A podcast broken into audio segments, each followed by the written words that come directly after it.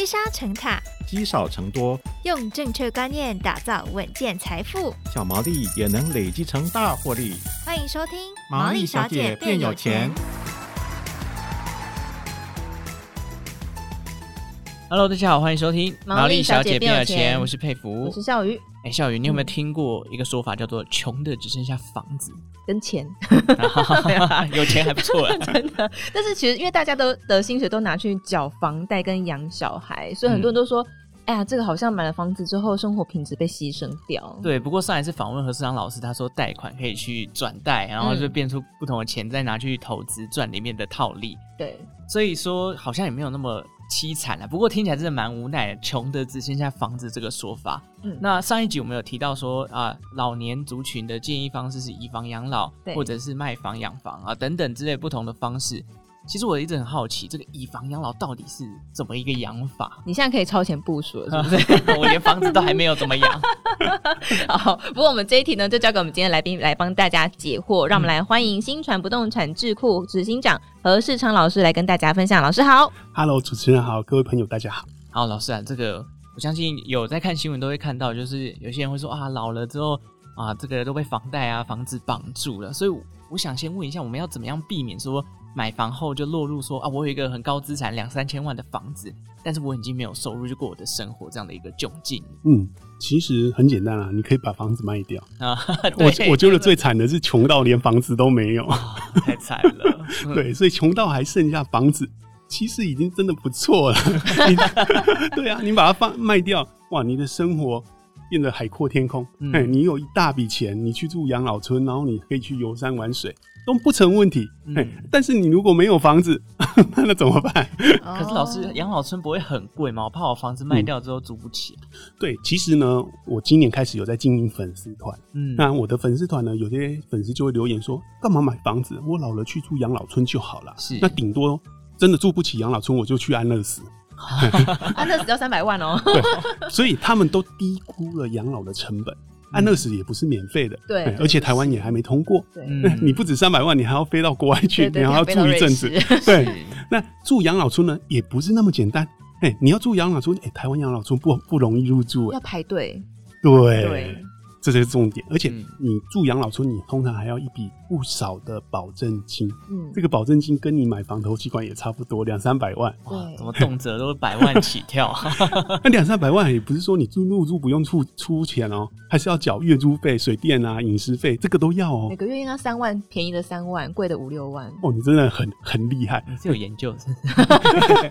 像台北市的有医院附属的养老村，一个月是十到十五万。嗯，天哪！但是就是有医院的医疗照顾，嗯，非常的高级。对，那除了这个之外呢，还有一个要件就是你不能有重大疾病，哦，不能有传染传染病或者是这个身心疾病都不行哦。嗯，因为入院前他还要这个做医疗健检，证明说你没有传染病或者是有这个精神疾病。嗯，因为怕你进去影响到其他人。是的，对对。还有第四个重点。很重要，就是你要有生活自理的能力，不能不良于行。对，哎，所以 这个标准真的很高。如果你没有生活自理能力，你就只能去住照护机构，照护机构就更贵。对，哎，啊，养老村呢，你必须要生活自理。啊，哇，这个这么多的要件加起来，然后你要有钱，然后身体要好，那你才才能住。而且也不是你要住就马上能住，你还要排队，那要排个几年哦。哎要前面的走掉之后，你才能挤进去，所以没有大家想的那么容易。所以年轻人，如果你真的是老了，想要准备养住养老村，你可能要想想自己有多少的这个成本，或者是有多少的筹码可以去住养老村。真的，哎、欸，我这我去参观过养老村哦、喔，里面很多老人都九十几岁的，大家都还很硬朗，有那种从医院退下来的那种院长，每天都还在看医学报告，九十几岁，哎，太厉害了。对啊，对我来讲，我觉得比较毛的一点，因为我也有去参观过。那如果我是这个老人啊，我银发族的话，我可能不太能接受的点，倒不是说那个环境，而是说我住住进去那个房间之前，不知道已经。哦，交手换换手几次，然后进去就很多人跟你一起睡这样。我对就觉得毛哎，不太舒服。好像每个人 care 的点都不一样，所以你看，光是这个，然后再加上前面的门槛，住养老村真的不是一件容易的事情。是，所以我们真的还是不要让自己落入这种高房啊、高资产、低收入的一个陷阱啊。那刚刚前面都有提到以房养老这件事情，我想问一下老师，就是呃，这个以房养老的概念到底是什么？可不可以跟我们稍微解释一下？嗯以房养老就是你原本房子已经还完贷款，你把这间房子拿去逆抵押给银行。那银行呢，它不是一次性拨款给你，它是每个月拨款给你一笔养老金。嗯，那等到拨款完毕之后，比如说你们约定三十年，各位要注意哦，每个月拨款给你的金额它是会变动的。假如是一到一百二十个月的话，通常第一期的金额会比较高，嗯，可能会五六万。可是第二期之后呢，就会变低。变剩下大概四万出头之类的，哎、欸，会第一期一定比第二期高，嗯、所以大家也要有先有这个心理准备。你要申办以房养老，要先进行试算。嗯，那这个每个月拨给你一笔养老金，拨到期数满之后，房子就被银行收归了，嗯、就收收归为银行所有。嗯，那这个时候其实最悲惨的是寿命太长怎么办？哦哦，这就很难受了。虽然说活得活得久是一件很好的事。可是房子的钱都已经领完了，无法可住，要去住哪里？这个才是最大的问题。所以以房养老最大的风险就是这个。那我可以八十岁的时候去抵押我的房子，然后跟他说我要领三十年吗？哦，恐怕不行。比如说上一集我们有提过，贷款的时候，个人的年龄加房屋的贷款期限不能大于八十嘛？对。那以房养老，不同银行有不同的这个加总额度的限定。嗯，比如说比较常见的是说你的。贷款的期限、逆抵押的期限，跟你的屋龄加起来不能超过六十。比如说，你屋龄如果是三十的话，嗯，你的贷款期限最多就只能三十，加起来不能超过六十。或者是你的年纪再加上你的贷款年龄不能大于九十三或九十四。嗯嗯，比如说你六十岁，贷最多如果是九十三的话，最多只能贷三十三年。哎、欸，那、欸、不太合理耶，像很多人都。加巴黎 呢？对、啊，所以很多人在办的时候都不知道有这些规定存在。一开始想象很美好，现实却很残忍。真的哎，哇，原来有这个这套规定。那有一个问题，我想问老师：如果我们今天可能缴到一半，以房养老养到一半身故了，那这个房子最后会变什么样？就就看你有没有继承人。如果你的继承人呃愿意清偿的话，你可以清偿。嗯，就是把利息清偿掉，然后就房子就。变成继承人所有，如果没有继承人，就归银行所有。哦，所以有可能就是如果膝下无子，那这个房子就会被被银行拿去拍卖了。是，所以如果是要想要以房养老的民众，我建议最好是膝下无子，而且一定要住在自己房子终老的人不可。如果符合这两点，比较适合以房养老。嗯，那为什么我们不推荐的以房养老？还有一个重大的原因就是，实际上你可以领到的手的钱，比你想象中低很多。很多、哦，对，所以我如果申请了以房养老，他就确定要这样做的话，他、嗯、是到最后我才会知道我到底领到多少钱。哦，其实是可以试算，嗯、但是如果为了被公套给一把赛德不会我怕你们被银行抽广告，这个不行，干爹们。对对，所以试算之后真的非常残忍。它有一个比较大的问题点了，我们稍微点到就好了，就是说它放款的额度上限是。建价的七成哦，所以先砍三趴啊，三十 percent 了。对，而且是建价，不是市价。哎、所以实际上领到手的钱是真的相对有限。所以呢，如果你要做以房养老，而且如果说你是财务纪律很稳定的人，不如就把房子卖掉。哎、嗯欸，你可以去买 ETF 大牛股，或者是去买做美金定存，然后你每个月再从账户里面。或者是股票市场卖出一只股票，卖一张当成你这个月的零用金，这样的话也可以。哎、嗯欸，我记得以房养老这个好像是近年来才被大家知道的。对，这个政策推出的背景是什么？这个政策的背景当然是国内人口老化了，那那大家都有一个老年照护的问题。嗯、那养老金不足的情况之下，大部分的人会出现哎，穷到真的只剩下房子，那所以就只能拿房子来养老。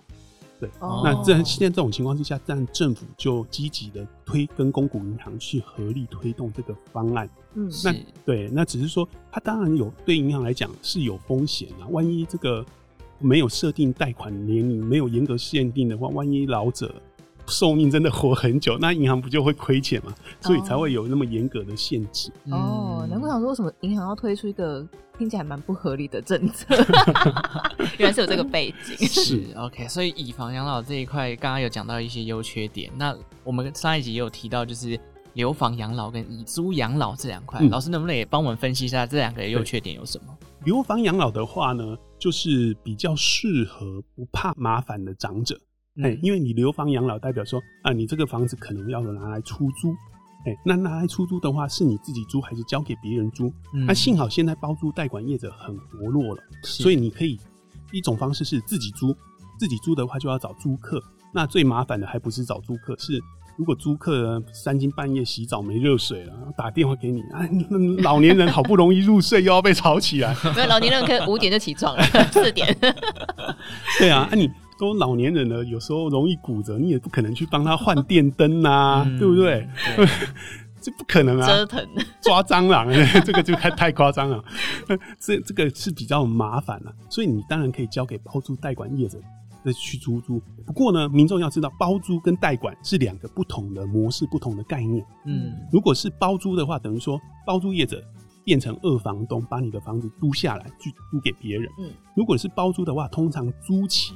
签一签就是三年起跳啊，那而且房东不能自己筛选房客，房客是由包租业者自己去租，他可能会租给弱势族群什么，不管租给谁，房东都没办法过问。嗯，还有一个缺点，包租业者呢，他是市价租金打八折，就是比如说你的房子原本市价可能可以租个四万，他打八折之后每个月只会给你三万二，嗯，我会给你到四万两成的手续费、服务费，那。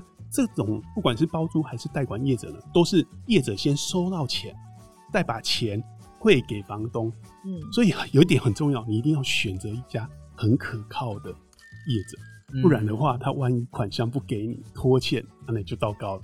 业者先收到钱再给房东，是，所以业者是先跟房客收到钱才给房东。哦，所以他不是先缴一笔给房东？哦，不是。那这样怎么可以打八折？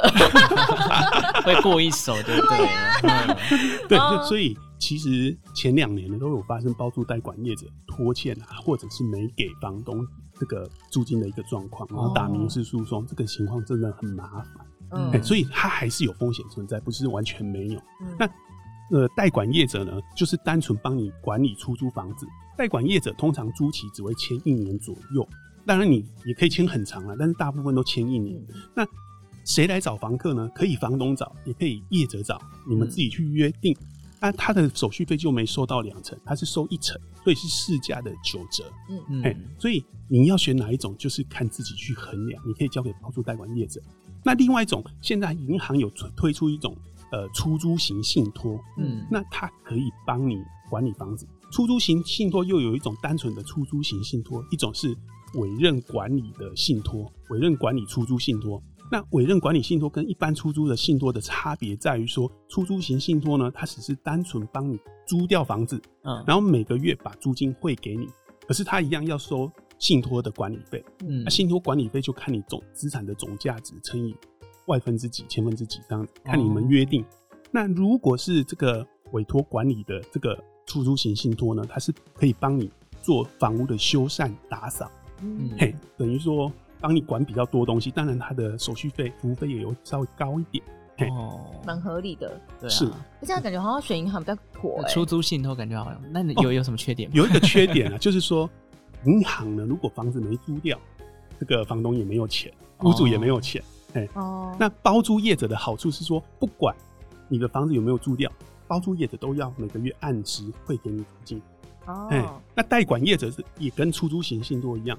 房子没租掉，就房东就没有钱。嗯，所以如果你要选代管业者，不如你可以选出租型信托，相对比较有保障。银行至少 财务比较稳定。嗯，对啊，或者你可以选那个包租，包租的话你就什么事情都不用做，只是说你每个月收到的租金会少很多，而且还有可能不会缴给你的风险。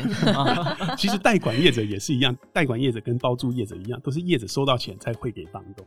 哦，不过确实这几种模式，大家可以去思考一下哪一种对自己最有利啦。是，其实我们刚刚也是开玩笑说，怎么可以说到八折？是因为他们业者要承担一些风险。对，比方说他们要管这个选房客，他们万一选了一个很糟糕的房客，他们也要觉得很头痛啊，等等，善后之类的。对对对，而且他们也要营运嘛，是不是？好，那我想今天讲到这么多，我们以银发族的角度去切入，就是因为台湾其实已经进入快要进入到超高龄化的社会了。那这个超高龄化社会，老师啊，对于我们的房地产啊，这个房市的走势，嗯、最直接的影响会有什么？呃，最直直接的影响是，坦白说，目前的主要的影响还没有浮现，哦，不会那么的快，嗯，因为房地产的变动，它是一个很缓慢的渐进式的过程。是，你看十几年前大家都在讲少子化。到现在少到哪里去？没有房价一毛都没少，还少子。你你知道，我们从廉政中心的资料来看，现在首购族我们的这个主力族群在四十到四十五岁。是，对。那您看，如果从这个我们少子化的重要的年份二零零一年来看呢？他们要真的变成这个购屋族的主力族群呢，要到二零四零年以后啊，所以还、嗯、还很久。现在七年级、六年级，甚至有的六年级都还在当首购族。对对，那还有八年级，主要是这三个年级是主力，嗯、所以还没到九年级，也还没到两千年后，嗯、欸，所以还还蛮久的一个漫长的过程。嗯，那其实虽然说，呃，目前呢，这个少子化的影响还没到，但是我们看到银发族呢。养像那种养生村已经算遍地开花了，而且有一个很重大的改变，就是以前我们都知道养生村都是没有产权，嗯，现在已经出现有产权的养生村，嗯，哎、欸，就是你如果不住了，哎、欸，或者是住了不习惯，你还可以卖掉，哦，我可以卖掉，对，你的它的理财呢变得更灵活，嘿，所以现在这种有产权的养生村呢，现在只是看起来是在试水温，现在全台湾的推案还非常的少，嗯，如果。它真的是做出市场了，我觉得未来这个市场会越来越大，规模会越来越大。嗯，哎、欸，那我蛮好奇的，我们台湾的房价，你知道香港房价很夸张吗？什么上亿的那种？老师觉得台湾的房价有没有可能有一天涨到变成那样？哎、欸，目前看起来还比较难一点啊。我好像在逼老师做时光机啊。很坦白说很难，因为台湾现在看起来有一个天花板三百万。这个天花板是一个很难逾越的门槛。你要说它是彭总裁的防线也好，也要说它是一个心理关卡也好，或者是脱离民众所得太多也好，嗯，其实三百万真的是很难超过。是每平三百万？对啊，哦、你你你看香港的房子一平四五百万，嗯，都跑不掉嘛，嗯，那你要台湾连三百万都很难突破嘛，甚至甚至有一个豪宅说要卖。一倍的价格到现在都卖不掉，对对，很难。坦白说很难。你看豪宅，自从达到了两百五十万以上之后，到现在已经停滞很多年。豪宅市场的价格一直在盘整，嗯、最近这几年反而是小宅市场的价格在往往上冲，但是也才不过冲到两百万出头而已。讲、嗯、到这个已经很夸张，我们我们讲的很轻松。过在看房子的时候，在到处看房子，我发现哦。台北市中心好恐怖，一间二十五平的两房的新建案，一平要卖两百出头万，再加个车位，总价就要五千多万。两、嗯、房哎、欸，我的天啊，我的，我的这个我的林木娘，我的这个两房五千多万，在这个南部已经买到可以买两间透天了。对、欸，在台北竟然只能买两房，而且还是二十五平而已。台北人太可怜了。那我好奇，他有成交吗？有啊，实价登录还登了很多户啊！哇，对对，还是有人买，但我都不知道谁在买，真的是刷新我的三观。哦 Oh my god！对，是，所以台湾其实不会到香港那么夸张。我觉得不至于啊。那他们为什么会推推到那个地步啊？因为香港的这个土地面积还是比较小，而且它在回归之后呢，有大量的。呃，中国人有到香港去，所以它推升了当地的豪宅的价格。嗯，然后豪宅价格一攀升，带动了土地跟小宅一般小宅的价格都同步的上涨。那台湾因为比较大，台北你除了台北之外，其实都也还是有低价的相对低价的地方可以选。哦，对，是，所以没有到像香港这么密集的，而且我们也没有我们虽然有开放入资了，但是大陆人对台湾的房地产好像兴趣缺缺，因为我们管制太严格。嗯，嘿，对，是。好，太感谢我们的政府。对，所以你看，从我们今天从养老养养养啊讲到这个未来超高龄化社会可能有的趋势，相信大家也会呃有一个概念，说未来的房市可能会有什么样的一个样子。那如果大家喜欢何世昌老师这种讲历史啊、讲古，然后举的一些例子的话，欢迎大家可以去追踪何世昌老师的粉丝专业，叫做何世昌的啊房产 Buffet，可以去了解一下。那当然啊，何世昌老师有在京东学堂开课，想要了解更深入的房市议题啊，或者是一些买房的经验谈，都可以去参考这些课程哦。那我们今天非常谢谢何世昌老师，谢谢。谢谢好，感谢大家收听《毛利小姐变有钱》哦。如果任何投资理财的问题，或是房地产的问题，欢迎留言告诉我们，也记得给我们一个五星的好评。那我们就下次再见喽，拜拜。拜拜。